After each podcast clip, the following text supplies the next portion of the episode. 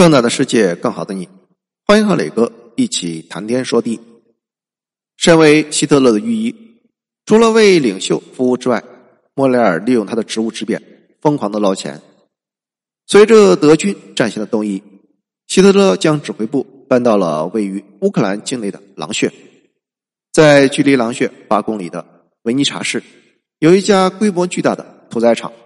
在二战之前，美国斯威夫特公司。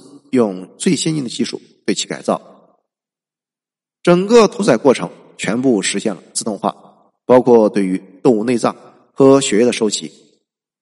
莫里尔向希特勒汇报，他准备以这家屠宰场为基础，建立起一家内脏制剂工厂，用乌克兰的屠宰原料满足德国整个东部占领区对于荷尔蒙产品的需求。这里的原料就是指被屠宰牲畜的甲状腺。肾上腺、睾丸、前列腺、卵巢、胆、心、肺等等，得到希特勒的允许之后，莫雷尔立刻注册成立了乌克兰制药公司文伊查分厂。不料德军在东线战场溃败，莫雷尔凭借着与希特勒的关系，指挥几百辆车跋涉千里，横穿东欧，将从乌克兰强征的海量。猪卵巢、牛睾丸等原料运到了捷克占领区的雅利安药厂。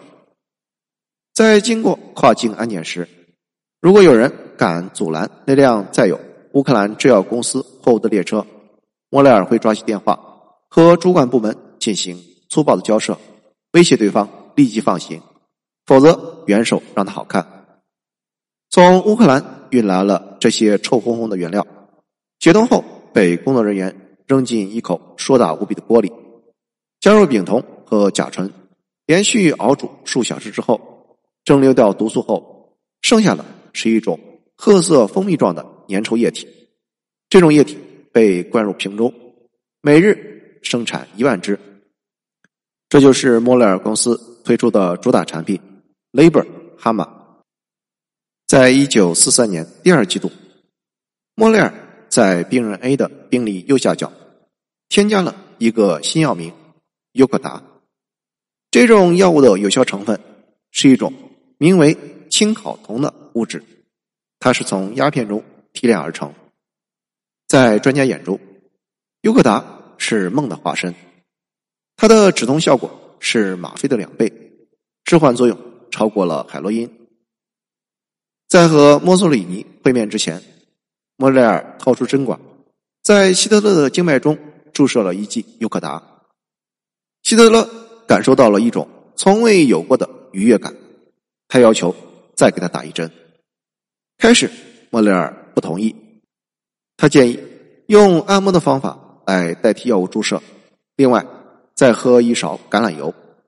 希特勒死活不愿意，他耍无赖：“我的头很晕，如果不再打一针。”就没有办法出席和墨索里尼的会议。无奈，莫雷尔又给他打了一针。在和墨索里尼的会面中，希特勒滔滔不绝讲了三个小时，让墨索里尼完全无法插嘴，只能是翘着二郎腿，不耐烦的听。墨索里尼的本意是想找机会告诉希特勒，仗打到了现在这个状态，意大利退出战争。对德意双方都有好处。没曾想，亢奋的希特勒只顾自嗨，根本不给他插嘴机会。墨索里尼只好干坐着，偶尔掏出手帕擦一把汗，或是深深的叹一口气。根据明确可查的记录，截至一九四四年底，希特勒注射了二十四次尤可达，但是真实的注射量可能远远不止如此。在莫勒关于病人 A 的病历本上，经常出现一个代码 X，以及旁边一句标注“注射如常”。根据专家分析，X 可能就是尤可达。困于狼穴的日子里，纳粹高层开会时谈到盟军对德国大规模轰炸，个个脸上阴云密布，长吁短叹，唯有希特勒依旧亢奋。他发表演讲。激情澎湃，坚信德国必胜。每当希特勒召开重要会议，或者是接见国防军士兵时，莫雷尔都会携带着注射器械一路随行。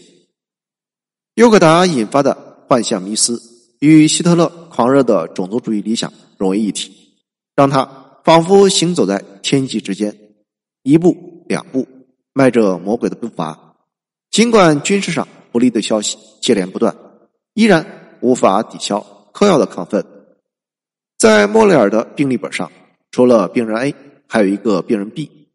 病人 B 的真实身份是希特勒的情妇艾娃。艾娃比希特勒小十九岁。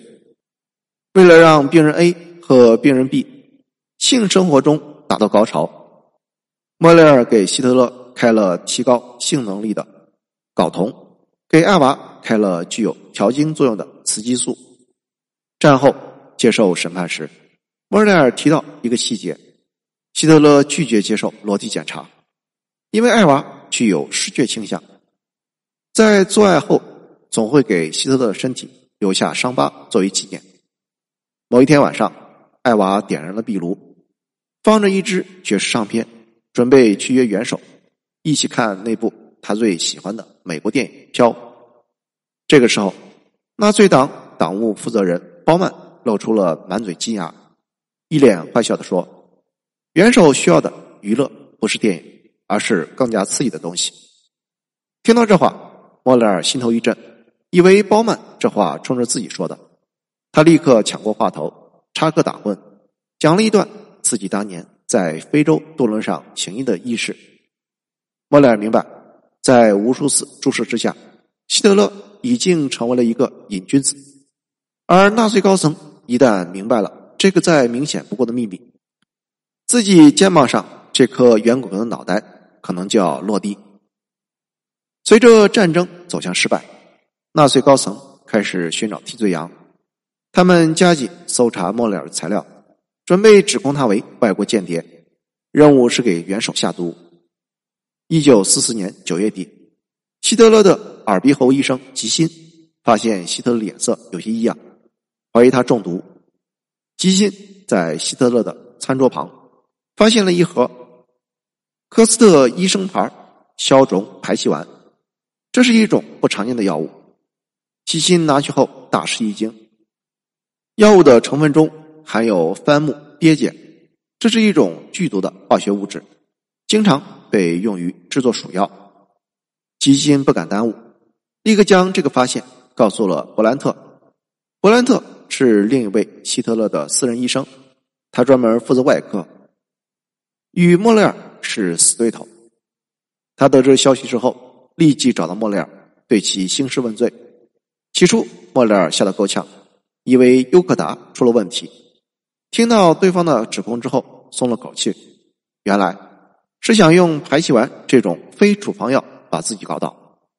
莫雷尔说：“这药根本不是他开的，是希特勒让侍卫搞来的。”布兰特不信。直接跑到希特勒面前告状。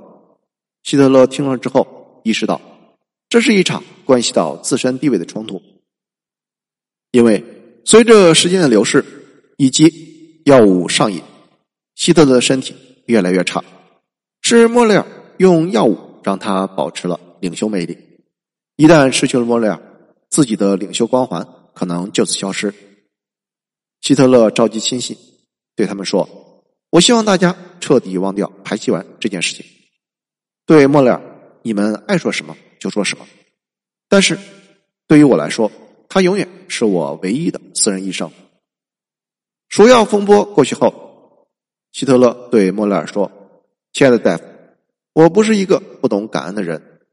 你等着瞧，如果我们幸运的熬过这场战争，我一定会重重的犒劳你。可是要熬过去，谈何容易？”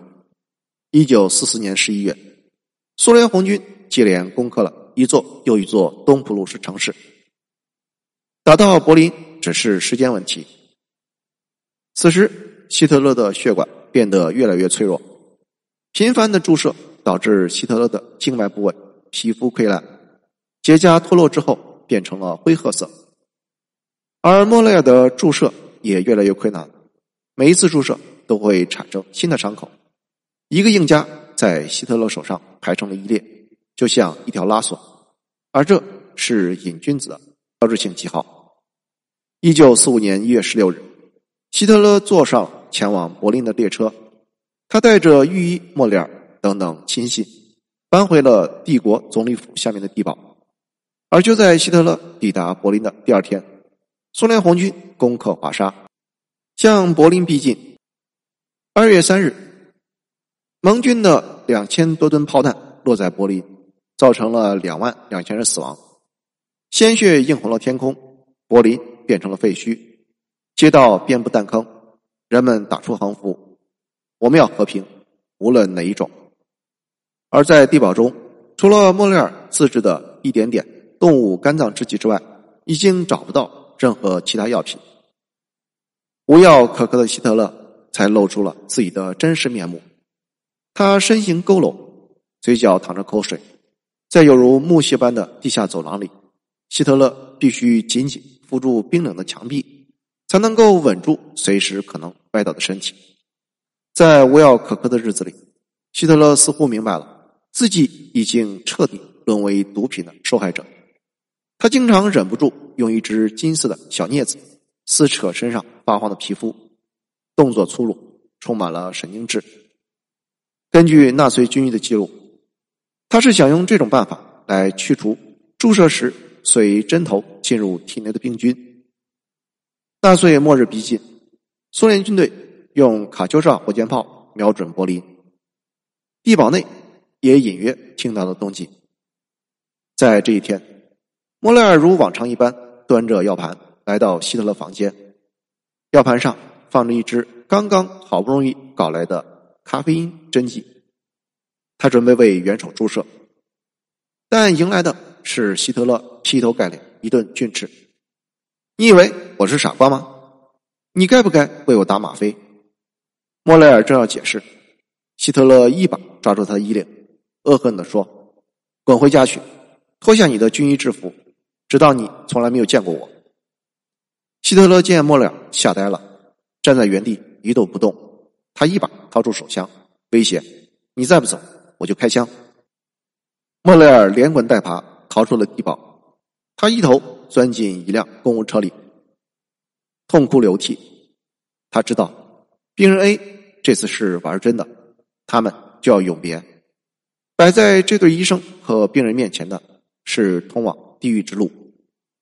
一九四五年四月三日十五时三十分，病人 A 饮弹自尽。